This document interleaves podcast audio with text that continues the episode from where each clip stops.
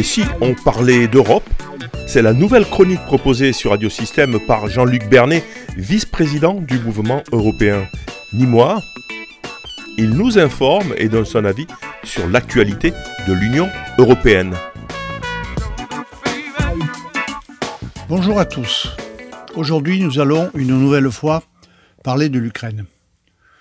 Tant que les armes ne se seront pas tues, ce sujet reviendra régulièrement sur la table. On peut d'ailleurs regretter qu'on n'en parle pas assez, car la place minuscule et parfois même nulle que les journaux télévisés les plus regardés accordent à ce sujet, pourtant majeur, est tout simplement consternante. Du reste, ces derniers jours, on nous a au moins informés, sans y accorder toute l'importance que cet événement aurait mérité, de la tenue d'une réunion au sommet, comme on dit, entre l'Union européenne et le gouvernement ukrainien.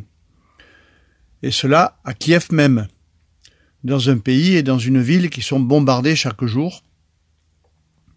Et cette manifestation méritait donc déjà d'être saluée pour elle-même.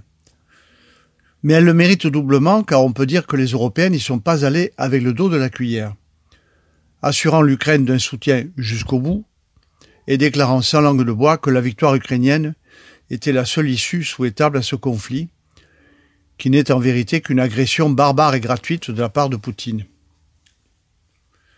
Surtout, les discussions ont porté à nouveau sur la procédure d'adhésion de l'Ukraine à l'Union européenne.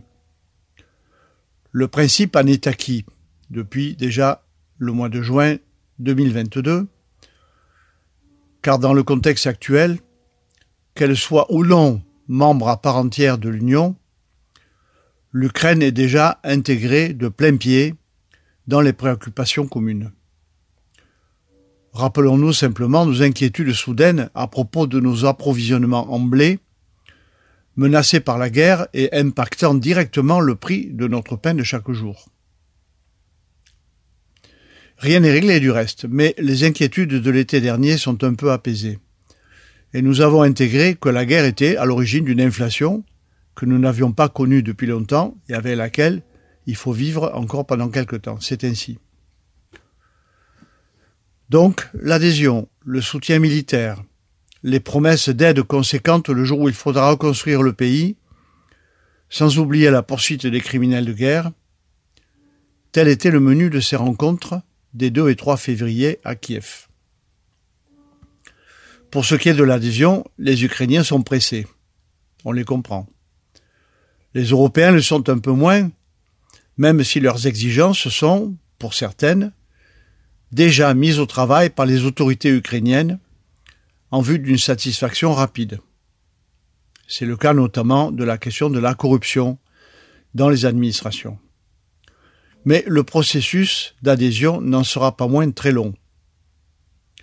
Les Ukrainiens espèrent voir leur adhésion aboutir sous deux ans, c'est en tout cas ce qu'ont déclaré officieusement certains membres de la délégation ukrainienne, mais les Européens, de leur côté, se gardent bien de donner une date.